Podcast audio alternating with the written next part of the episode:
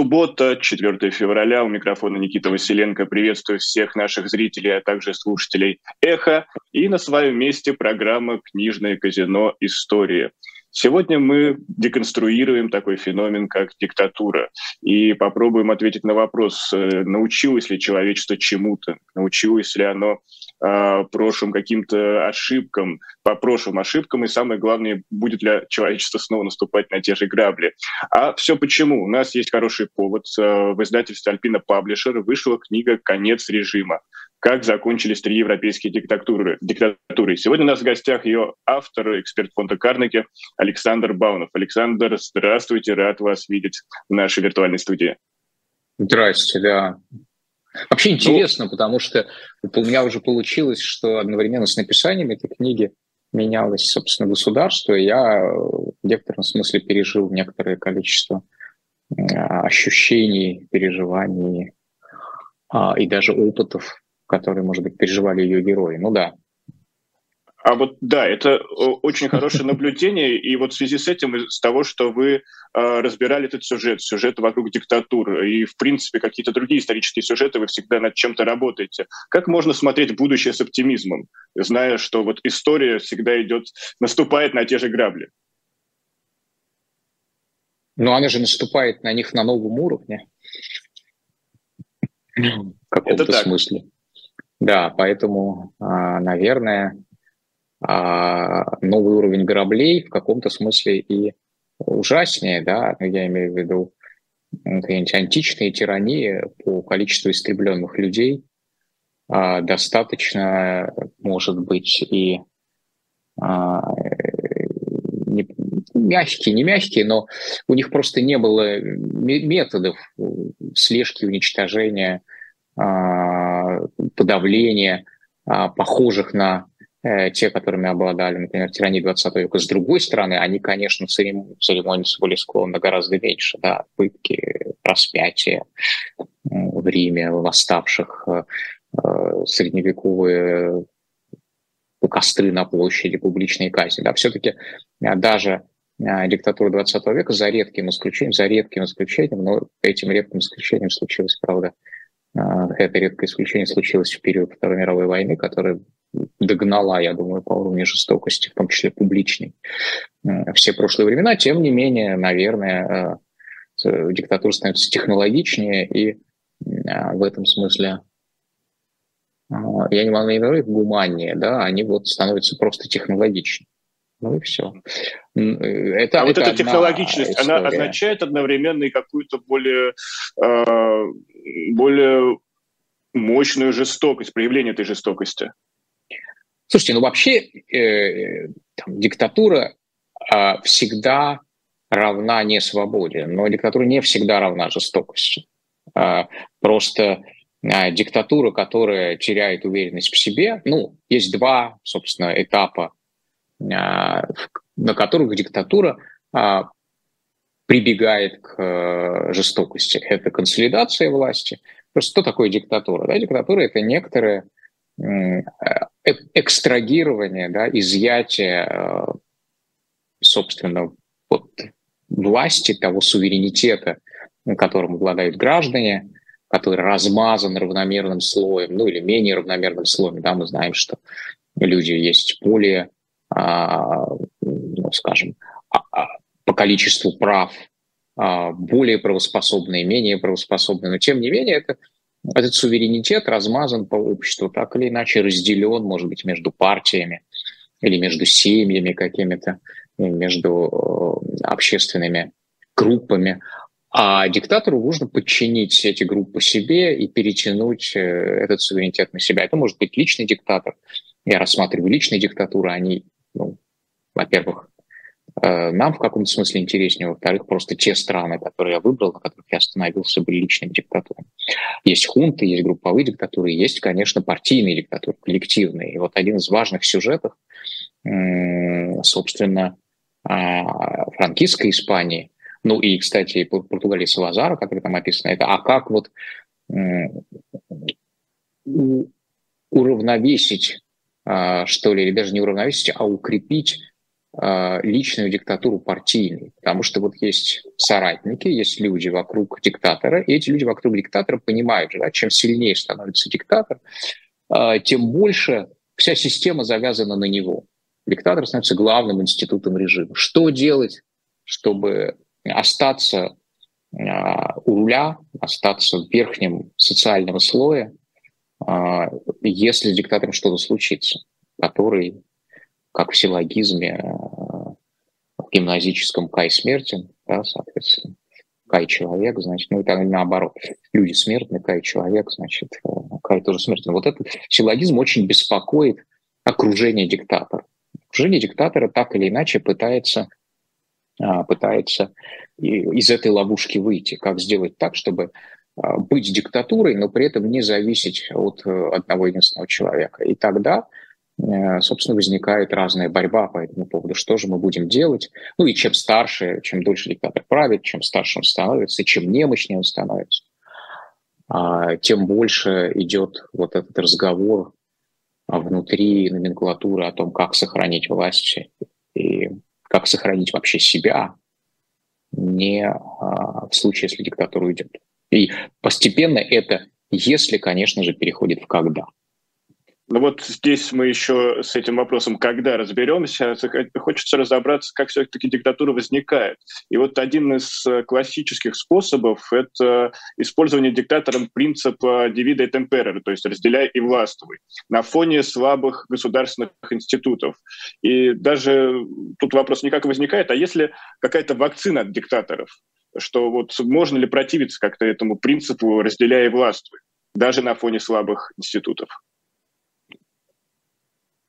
Э, ну, это какие-то как, какие банальности, но одна из банальностей состоит в том, что э, у групп, э, из которых состоит общество, должна быть, должна быть какая-то собственная мускулатура. Да, даже если мы берем более старое общество, она может быть локальной, цеховой, сословной. Это все важно.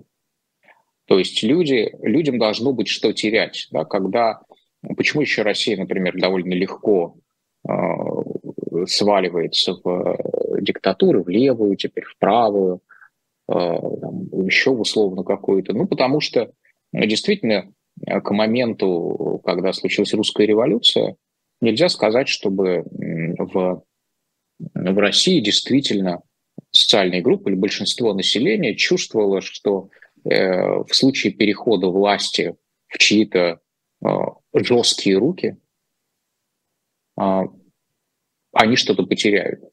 У людей э, не было большого объема прав и до этого. То же самое советская диктатура, которая закончилась, ну, в том виде, в каком мы ее знали, наверное, году в 88-м.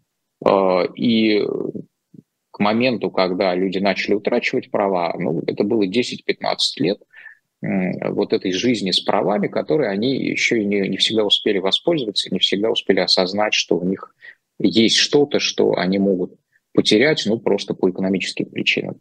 Обычно еще, конечно, это гражданское правосознание, которое препятствует узурпации власти там, одним человеком или одной группой, оно еще желательно, чтобы было подкреплено материально. Тогда, э, тогда потеря будет заметнее когда э, твое, твоя социальная правомощность, э, обладание гражданскими правами э, завязана на э, твой доход. И в этом случае, конечно, людям сложнее потерять э, права, потому что они понимают, что с этим они теряют и э, ну, какие-то двери, какие, какие-то мосты, которые связывают их с теми способами зарабатывания денег, э, в которые они вовлечены, с той экономической активностью, участниками которой они являются. То есть гражданская активность и экономическая активность, чем больше они пересекаются, конечно, тем э, больше э, вот этот иммунитет против диктатуры существует. Чем меньше Но ну, они пересекаются раз... гражданской да, активности как... отдельно, экономической mm отдельно, тем проще. Но это как раз говорит о том, что все равно нужно выстроить сильные институты. Это все равно, это, как говорится, база без них никуда не денешься. Ну да, потому что иначе все это очень атомизировано, рыхло, и, э, конечно, людей от хук можно собрать в толпу и куда-то повести, А, но это, если это какие-то разовые акции, мы видим, что это не, не предотвращает диктатуру. Наоборот, скорее всего, человек собирает толпу и куда-то ведет. А, проще, если этот человек имеет э, какие-то тиранические намерения, тиранические наклонности, как правило, удается больше. Почему? Потому что толпа охотнее собирается против, толпа недовольных против действующей элиты.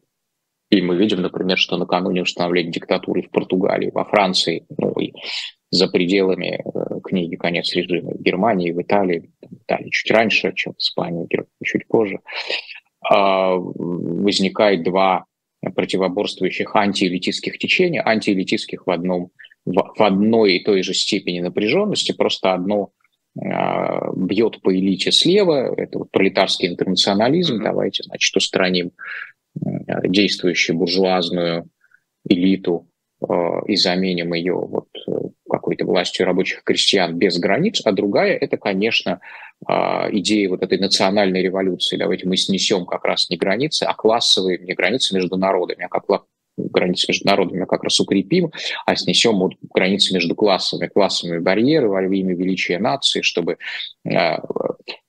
работодатели одной национальности не обижали работников той же национальности, потому что они же все вместе строят одну великую нацию, а действующая элита, угнетающая собственный народ, этому мешает. Да? То есть в конце и правая идея, и левая идея, они одинаково антиэлитистские, они в каком-то смысле одинаково революционные.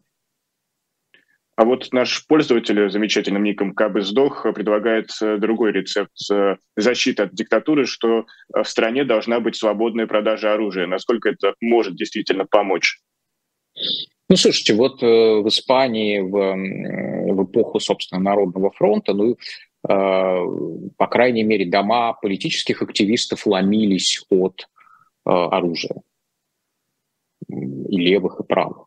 И выясняли, э, я уж не говорю о том, что в этих разборках участвовали силовики, и, и в период левого правительства Народного фронта, после которого, собственно, случилось военное восстание и началась гражданская война, результатом которой стал 40-летний диктаторский режим Франциска Франко, правоконсервативный.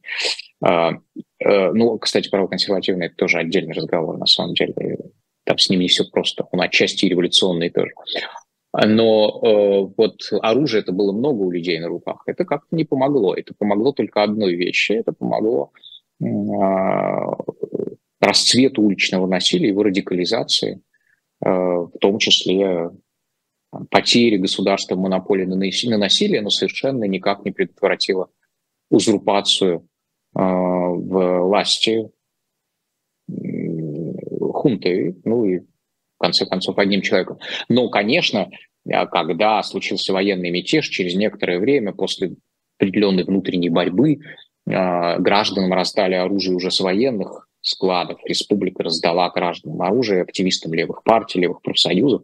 И, наверное, если бы это оружие не раздали, э, то ну, сопротивление Франка было, более, было бы более беспомощным и, наверное, гражданская война э, продлилась бы меньше. Но это вот разговор из серии «А что вы вооружаете Украину?» Они бы тогда быстро сдались, да? Вот «А что вы вооружаете республику?» Тогда Франко победил не за три года, а за несколько месяцев, и все было бы классно. Но э, внутри конфликта никто так не мыслит.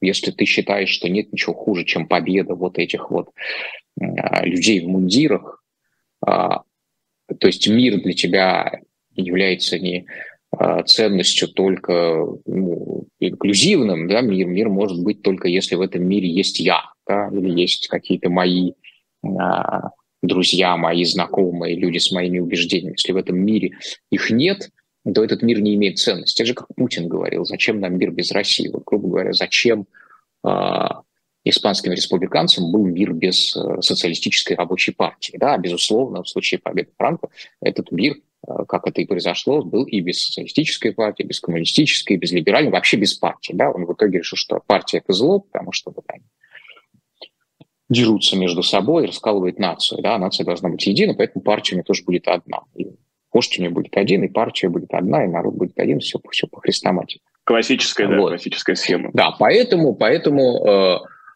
э, это, конечно, удлинило период захвата власти, но парадоксальным образом, когда он завоевывал власть, понимаете, в процессе завоевания режим стал более жестким.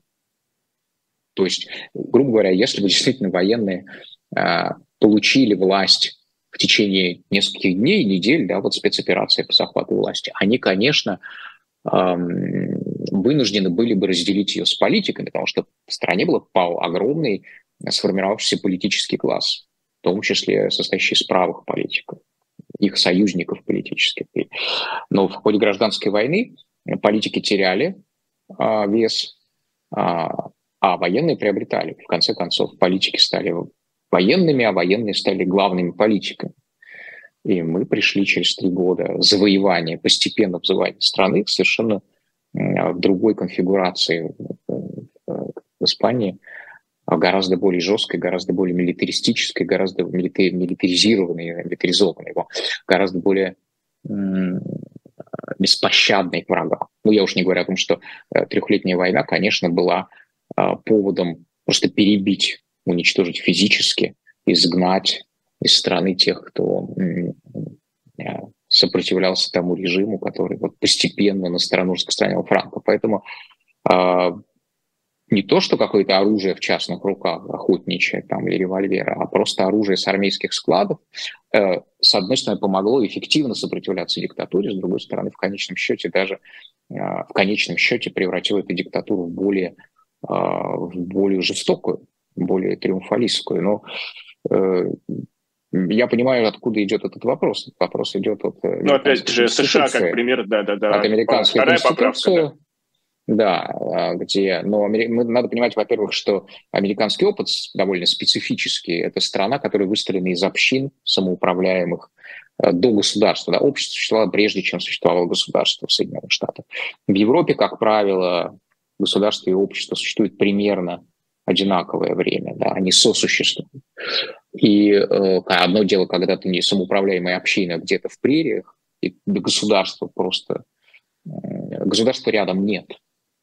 Оно никак не присутствует. А другое дело, когда ты живешь в европейском городе, Европа — это, мы помним, континент городов, где города большой плотности друг от друга, где они все конкурируют, иногда они воюют друг с другом, конечно, у тебя Э, государство сразу начинает защищать твой город с соседнего города, потому что иначе соседний город тебя завоюет, да, как Флоренция, Пизу, потом Сиена.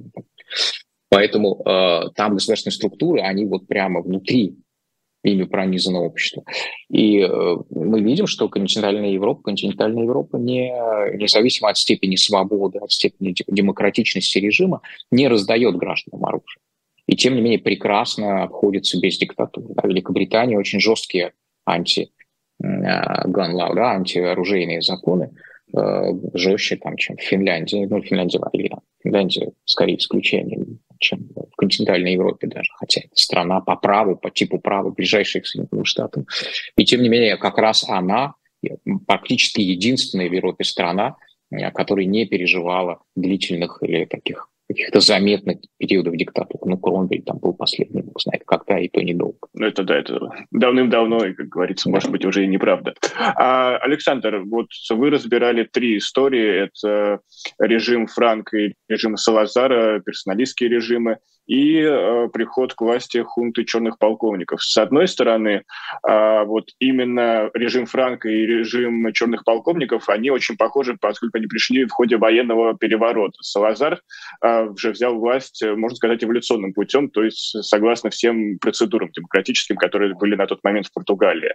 С другой, с другой же стороны, э, Салазар и Франк, они были соседями, и во многом это были персоналистские режимы, которые связывались с этими лидерами, и они тоже, кажется, похожи. У вас не было сомнений а, по поводу включения того или иного а, кейса в вашу книгу? Не хотелось ли его выделить в отдельный эпизод и, не знаю, разобраться, например, уже в другой работе?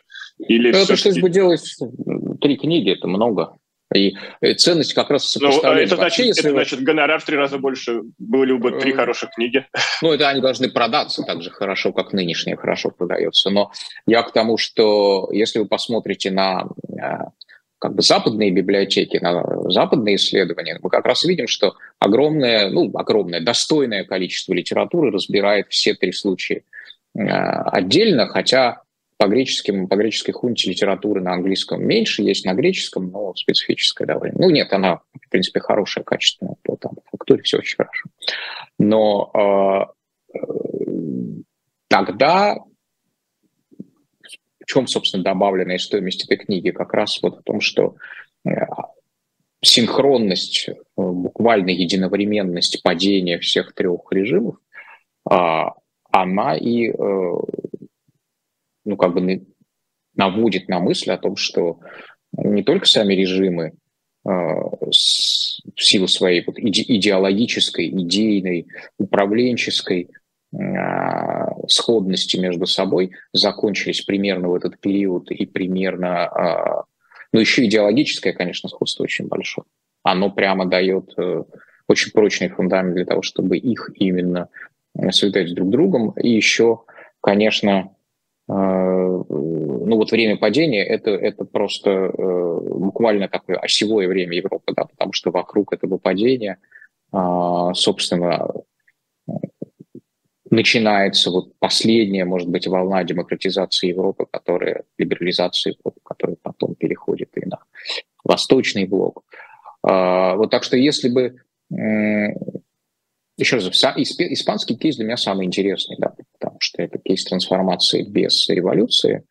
А революция в каком смысле более банальная история для конца диктатуры. Революция или контрпереворот, а, потому что власть, охваченная при помощи переворота или узурпации, э, легче отбирается путем контрпереворота или контрузурпации, а, чем, э, ну, как мы опять же видим, в России 17 года.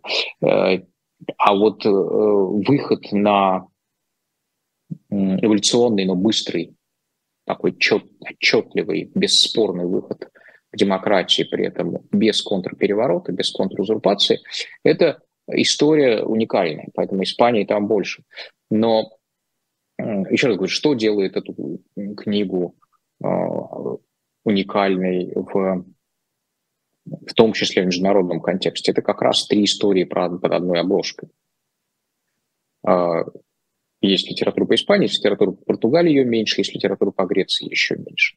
А если ты читаешь все эти книги по отдельности, ты не можешь не заметить, что у режимов сходные идеологии. Они антилиберальные, они как бы антикоммунистические, но одновременно они антизападные парадоксальным образом, хотя они вроде бы как часть западной системы безопасности, но при этом они не э, ну, просто в силу холодной войны, да, так получилось, что холодная война втянула их в вот в эту систему противостояния, что ли, советскому блоку. Но идеологически они противники Запада. Ну и вот этот одновременный конец, конечно, это для меня был довольно ясный сигнал, так что их надо рассматривать вместе. Ну и плюс вот эта российская, российская линия внутри небольшая, да, не сравнение их с Россией, что было бы слишком как-то навязчиво, наверное, и очевидно. Ну и потом, еще раз говорю, мы все это пишем и читаем изнутри во многом сходной системы политической. Поэтому нам, нам понятно примерно, что там написано, без тыканья пальцем. Понимаете? Зачем тыкать пальцем, когда это, может быть, имело бы смысл, если бы я делал какую-то английскую версию этой книги для канадского читателя, указывая, вот смотрите, здесь есть сходство еще и с России, а здесь с Чили, а здесь с Филиппинами, а здесь там с Ираном. Но нам, или там белорусскому читателю, даже украинскому читателю, в общем, понятно изнутри, о чем речь без вот этого тыкания пальцем. Зато есть российская линия, которая вот э, основана на разговорах с Ивановым, бывшим министром иностранных дел, России, который тогда работал в Испании во время трансформации, только-только устанавливать дипломатические отношения между Советским Союзом и Испанией. И вот МИДовские архивы. А, а, а Советский Союз, собственно, как относился к этим событиям? Как он вырабатывал позицию к тому, что его идеологический противник, страна, страны, которые шельмовали десятилетиями, последние фашистские режимы Европы, как вдруг с ними происходило примирение. Они же фашисты, они же Лорку расстреляли. Нужно было донести э, свои... А, в тюрьмах набили, да. да. Что, а... что, почему мы уже снова их любим? Да, сначала мы даже не любим, нет, их не полюбили, но нужно не было донести до своей аудитории, почему, собственно, с ними есть дипломатические отношения, восстанавливаются дипломатические отношения, почему вообще это возможно, где вообще революция? Вы же говорили, что э, народ страдает. Э, ну вот в Португалии, да, в Португалии случилась революция. Но опять же, почему революция, с которой сначала пошла по левому пути, э, там, с колхозами, красными уикендами, бригадами социальной динамизации, рабочим контролем рабочими на предприятиях, почему вдруг это закончилось и все быстро вернулось в рамки более-менее буржуазной демократии. А это почему произошло? Все это советским людям было не очень понятно. А, и все это, главное, было не только советским людям не очень понятно. Мы не забываем, что во главе Советского Союза сидело в тот момент, это вторая половина 70 середина, вторая половина 70-х, довольно догматическое руководство. Это не период оттепели, это Суслов, вот эти люди, которые мыслили, в общем-то, штампами идеологическими. Или не мыслили никак. Да, просто были такие бонвиваны, управленцы, такая вот поздняя элита разлагающейся империи. А, но все равно идеологические штампы были важны. И действовать вопреки этим идеологическим штампам э, было сложно. Нужно было не только убедить собственных людей, люди, знаете, в Советском Союзе спроса большого не предъявляли власти, по крайней мере, публично. А вот нужно было убедить саму эту власть, что это окей, что это работает, что будет именно так, и почему это так происходит. Вот это, это интересно, как именно Кремль э, и Старая площадь и МИД, да, Смоленская площадь, советские меняли политику по отношению к этим трем, а, с, в общем-то, антикоммунистическим, фашистским по происхождению режимам. Но в этом плане очень интересен кейс с Испанией, потому что Советский Союз участвовал в гражданской войне, э, военная помощь, советники. Это также воспето в разных э, песнях, каких-то произведениях культуры. И более того, опять же, на смену Франка пришел монарх, что, опять же, как-то противоречит советской системе. И все-таки как? Как э, удалось э, советскому человеку объяснить, что вот Испания нам больше не враг? Ну, то же самое удалось американскому человеку за там, три десятилетия до этого, потому что в, э, в конце Второй мировой войны Испанию справедливо считали диктатурой фашистского типа, так сказать, другом Германии и Италии, побежденных.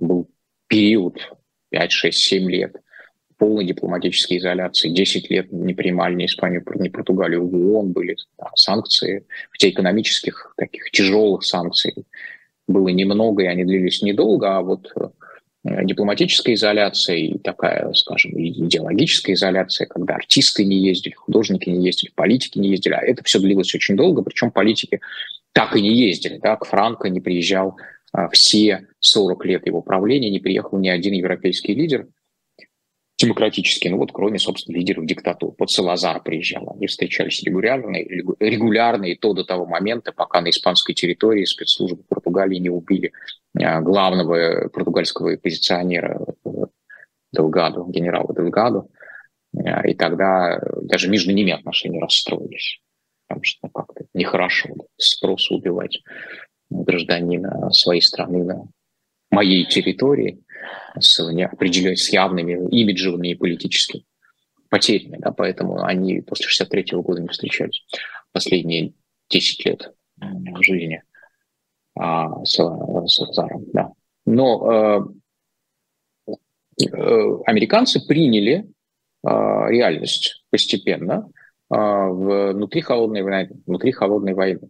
То же самое примерно происходило и с э, Советским Союзом. Они поняли, во-первых, они осознали, что та, та реальность, которую им рисуют испанские политические иммигранты, живущие в Москве, а их число постепенно уменьшалось, и число политически активных иммигрантов тоже уменьшалось, она им, э, эта реальность не совсем соответствует действительности. Во-вторых, э, они понимали, что ну, вот Франко скоро умрет, а, хотя он очень долго держался за жизнь, за власть, вот эти последние главы о стареющем диктаторе, который держится за власть, потом еще и борется за жизнь месяц, это он месяц умирает фактически на глазах у всей страны, об этом сначала не говорят, потом говорят одно, потом говорят больше правды, потом говорят всю правду, потом же начинают дежурить журналисты у его дворца, это довольно интересная тоже э, история, а, которая все-таки напоминает людям о том, что э, так сказать, сколько бы ты делал не став, ставок сколько бы ты ни вкладывался, сколько бы ты ни инвестировал а, себя в одного человека, во власть одного человека, этот человек, а, особенно если он старше тебя, в общем, скорее всего, э, ты будешь свидетелем его кончины, и, соответственно, эти ставки, эти инвестиции могут быть потеряны, они испарятся, да, и об этом, собственно, думает франкистская номенклатура. Э, как не делать, не класть все, так сказать, не связывать себя полностью с Франко, который постепенно, э, в общем, уходит.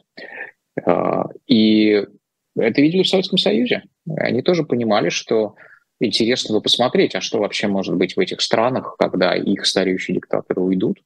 И, может быть, можно поймать какой-то момент. Их, естественно, обвиняли в том, что они хотят использовать это для того, чтобы ну, как лагерь и, и там, сделать из Испании или из Португалии европейскую Кубу. Ну, я думаю, что если бы такая возможность представилась, э, какая-то игра бы велась. Но дело в том, что советское руководство в это время э, мне кажется, само не верило, не то, что мне кажется, я вижу, да, по каким-то документам, а, по, просто по публичным выступлениям, по статьям в советской прессе, они сами не верили в то, что в сытой Европе, где есть э, джинсы и колбаса, и открытые границы, и люди, в общем, живут буржуазной жизнью, даже пролетарии, э, что вот эти пролетарии способны на социалистическую революцию. Поэтому э, реальным полем борьбы между Советским Союзом и западным лагерем, конечно, были вот развивающиеся страны, а возможность настоящей социалистической революции в Европе тогда они не верили, их интересовало скорее создание вот в Европе на месте таких проамериканских диктатур, э, в смысле безопасности, еще раз говорю, не в смысле идеологии. В смысле идеологии эти диктатуры были антиамериканские, такие же, как по риторике, такие же антиамериканские, как современная Россия. Вплоть до того, что, я не знаю, Португалия Салазара открывала радиостанции с вещанием на Западную Европу, э, с, так сказать, с месседжем, что вы там все разложились в ваших либеральных демократиях, а мы в Португалии настоящая старая Европа и храним ценности настоящие европейские и да, христианские, очень, какие очень, они должны очень быть. знакомый сюжет, скажем так. Ну вот так. временам. Это прагматизм. Сначала прагматики, прагматизм это проявили американцы, чтобы ну, не сказать, просто опереться на в смысле безопасности, да, военные базы и так далее, на эти две страны, не, не отдать их коммунистам. А потом сами коммунисты тоже проявили прагматизм, сказали, ну ладно, там революцию мы делать не будем, или не видим возможности, но э, хорошо бы э, ну, как-то эти страны не потерять, да, хорошо, чтобы они как-то с нами вступили в какие-то отношения. И был встречный интерес со стороны. Кстати, это, это довольно удивительно, потому что вот эта как бы фашистская номенклатура, она понимала, что можно стать частью современного мира, только установив дипломатические отношения со странами Советского Блока. Потому что, ну, тогда страница будет закрыта. И вот здесь мы перейдем на следующую страницу нашей беседы, но перед этим будет у нас небольшая рекламная пауза. Я напомню, это программа «Книжное казино. История». У нас сегодня в гостях Александр Баунов, и у нас разговор вокруг его новой книги «Конец режима. Как закончились три европейские диктатуры», которая вышла в издательстве «Альпина Паблишер». Мы скоро вернемся. Оставайтесь с нами.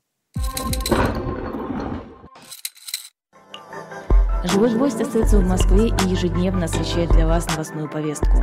Мы собираем для вас самые яркие мнения политологов, экономистов и деятелей искусства, чтобы вы всегда могли увидеть ситуацию в мире с разных сторон. Поддержите нас в это непростое время, чтобы мы могли развиваться и дальше. Как это сделать? Переходите по ссылке под трансляцией или воспользуйтесь QR-кодом, чтобы оставить свой донат.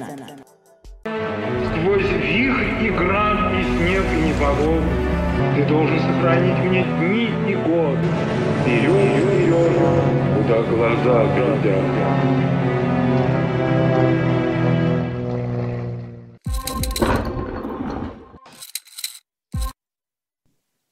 Хорошо. Продолжается, продолжается программа «Книжное казино. Истории». Напомню, у нас в гостях Александр Баунов, и у нас в центре внимания его книга «Конец режима. Как закончились три европейские диктатуры». А, кроме того, не забывайте поддерживать наш канал подпиской, лайком, и просто переходите в магазин shop.diletantmedia, где всегда вас ждут какие-то интересные книжные новинки. Да и не только новинки, но и что-то из такой а, хорошо знакомой всем э, классики. Ну, а мы продолжаем в том числе заниматься деконструированием феномена диктатуры. И одно из интересных э, наблюдений Александра в этой книге – это то, что главное умение диктатора – это балансировка, балансировка между разными э, группами э, интересов. И это во многом помогало продлевать э, те режимы, э, которые он описывал в этой книге. И вот, Александр, объясните, насколько это тонкое было искусство на примере ваших героев э, удерживать баланс сил? Ну, диктатор много искусств, там и балансировка, и в частности делегирование тоже, он должен уметь э, понимать, где он э, не сам должен принимать решения, но Э, мы видим, вот мы там, знаем феномен оттепели в СССР, когда коллективный диктатор коммунистической партии вдруг, а, имея там 30-летний период персоналистской диктатуры внутри партийной диктатуры Сталина, диктатуры Сталина, диктатуры партии, вдруг деперсонализируется, отключает диктатуру Сталина, причем очень жестко, очень резко, все выносят из мавзолея, сносит статуи, все переименовывает, и превращается в эту партийную диктатуру понимая совершенно справедливо, что э, диктатуру Сталина после Сталина сохранить невозможно. Ну, ты год клянешься верности вождю, два ты минуты. Ну, э, в Испании и Португалии мы видим, и даже вот на этом семилетнем, казалось бы, небольшом промежутке в Греции, который, вот как в сказке о потерянном мире, времени проходит те же этапы, что диктатура от военного переворота, там то, что Испания и Португалия, но быстрее на как на ускоренной перемотке. Почему еще, кстати, греческий кейс? Мы говорим, а, там Греция интермедия. Греция интермедия, но это ускоренная интермедия. Это те же этапы реально на ускоренной э, перемотке. И чё, еще почему эта перемотка кажется ускоренной? На самом деле, как раз э, жизнь греческой диктатуры – это норма. 7-8 лет, 10, да, 20 – это уже эксцесс, 40 – это уже невозможно было. Поэтому это на фоне греков, э, в смысле, на фоне Португалии, Испании, на фоне Салазара и э, Франка, греки кажется коротким эпизодом. На самом деле 7 лет диктатуры – это много.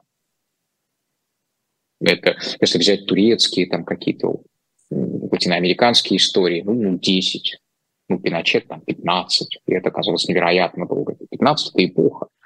эпоха То есть Франко и Салазар ну, это скорее исключение из правил?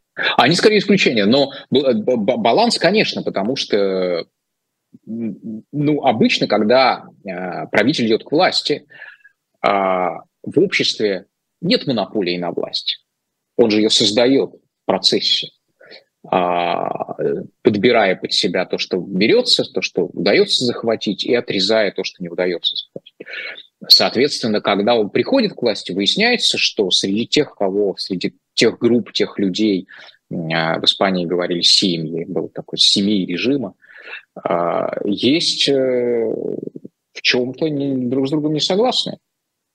Люди, которые поддержали его в борьбе с противниками на пути к власти, но видят будущее иначе. То есть вот все-таки борьба за власть – это борьба с э, настоящим, это борьба со статусом кво, да, с, с текущей реальностью. Текущая реальность не устраивает тех других пятых десятых. Потом же те другие пятые десятые избавились от настоящего – а, и смотрят в будущее. Вот они значит, победили в этой борьбе.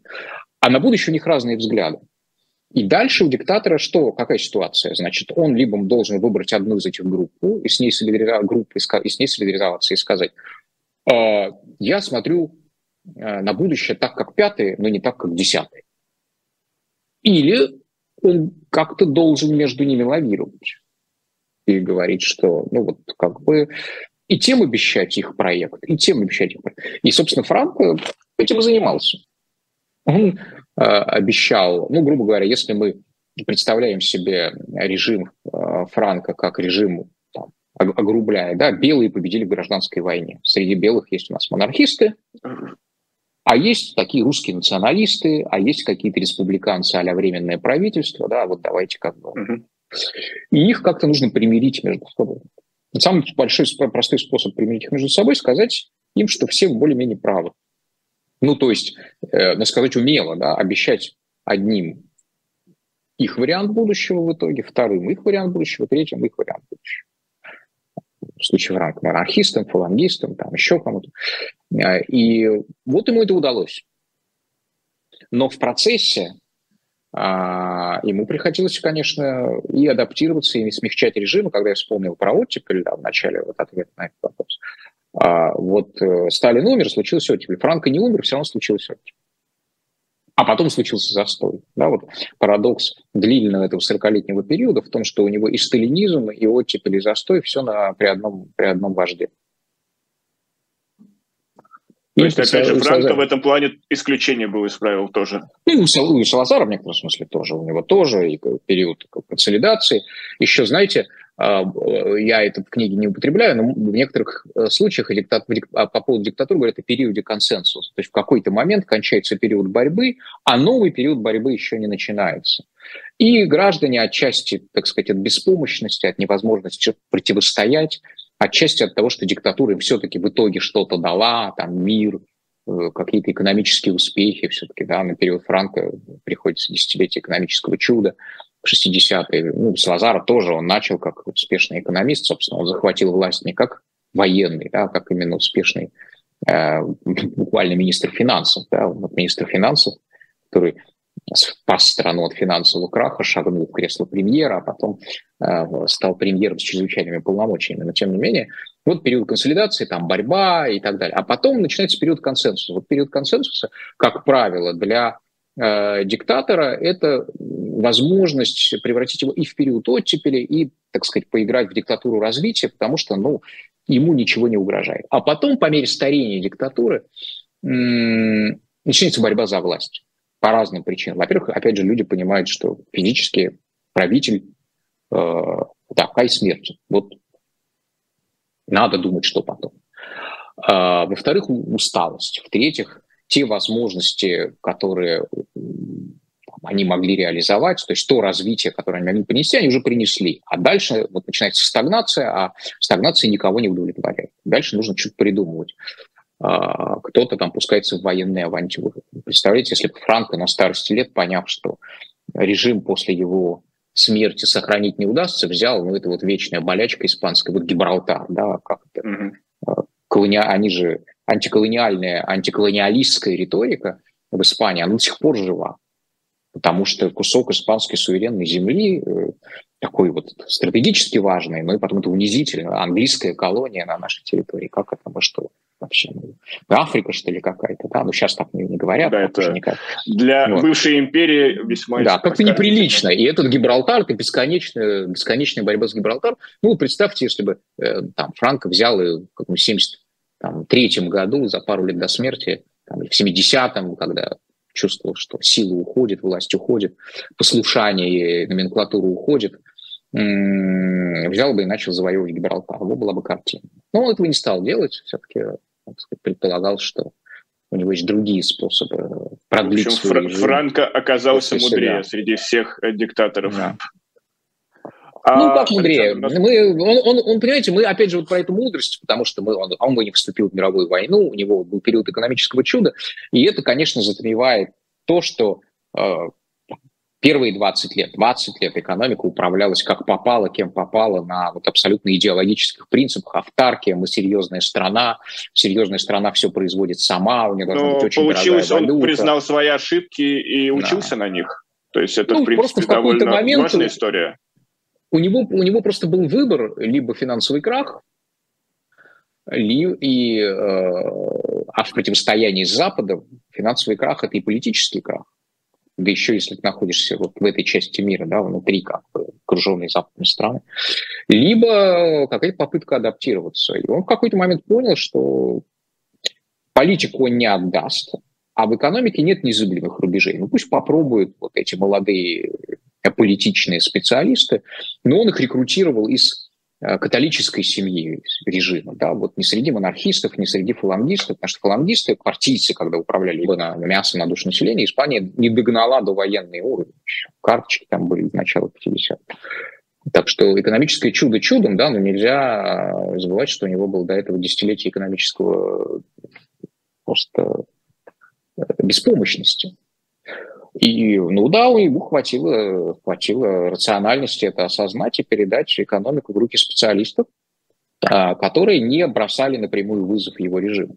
Но по итогам этих экономических реформ, вот десятилетия реформ 57 57 57 по 67 а, сложилось такое общество, такая экономика, и на этой экономике выросло такое общество, которое, да, уже не нуждались в диктатуре в прежнем виде.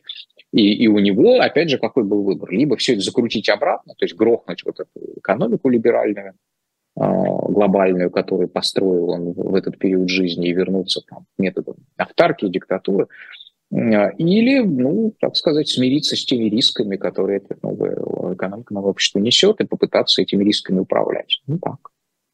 Александр, у нас буквально осталась минута, и мы должны уступить угу. место нашей постоянной рубрике «Книжечки». И вот последний вопрос. Если чему-то меня и научила а, сказка Евгения Шварца, что если победить дракона, ты сам становишься драконом, а дочитав вашу книгу, вроде бы в конце вы оставляете такой оптимистичный финал, что э, диктатура, диктатуры — это анахронизм для современного общества, и рано или поздно они э, как феномен исчезнут. Но все равно у нынешнего российского режима много схожих признаков э, с теми историями, которые вы описываете. И дочитав книгу до конца, признаюсь, я потерял всякую надежду на какие-то перемены. Неважно, какая фигура стоит в центре, mm-hmm. в центр всегда придет такой же дракон. Э, скажите, я, может быть, не прав, я слишком пессимистичен? Я, а подождите, почему вы сделали такой вывод? Там-то как раз... Э, Там как раз наоборот. Но, но, но, диктатура но, демонтируется я... путем контрпереворота, да, так или иначе. Революция действительно может породить драконов, и мы видим вот португальская история, э, португальская история, когда там, некоторое количество даже этих драконов, мы в Испании, да, переворот 81 года с Пехера, с Армадой, с Милансом Дель Боском, да, это люди, которые могли в новой итерации Э, создать вот диктатуру нового времени, еще более модерную диктатуру, чем франкистская. То же самое португальские военные, которые взяли власть, а, чей переворот, собственно, контрпереворот против этой режима 40-летнего, 40-летнего перерос в народную революцию гвоздик, они тоже могли продолжать править именно как военные хунты. Там были даже потенциальные персоналистские вожди. Но в итоге-то этого не случилось ни там, ни там. Но уж я не говорю про Грецию, где до диктатуры было довольно ну, по полтора-два десятилетия довольно бурной политической жизни. Там этот Караманлис на белом самолете а, прилетает из Парижа, самолет Жескар Стена, и народ его толпой встречает, бежит встречать э, и, значит, чуть не вносит об президентский, там, премьерскую резиденцию. Да, это представьте себе, иммигрант э, после 10 лет миграции политически возвращается на самолете главы иностранного государства, и люди не говорят, это, это предатель, враг и не патриот, а вот буквально вот с э, взлетно-посадочной полосы его вносят а, в премьерскую резиденцию. И он потом через, значит, у нас 70 пятый год, да, возвращение, а уже в 81-м он теряет власть э, на выборах. Так. Он же не стал драконом после этого, хотя, казалось бы, вся толпа принесла на руках.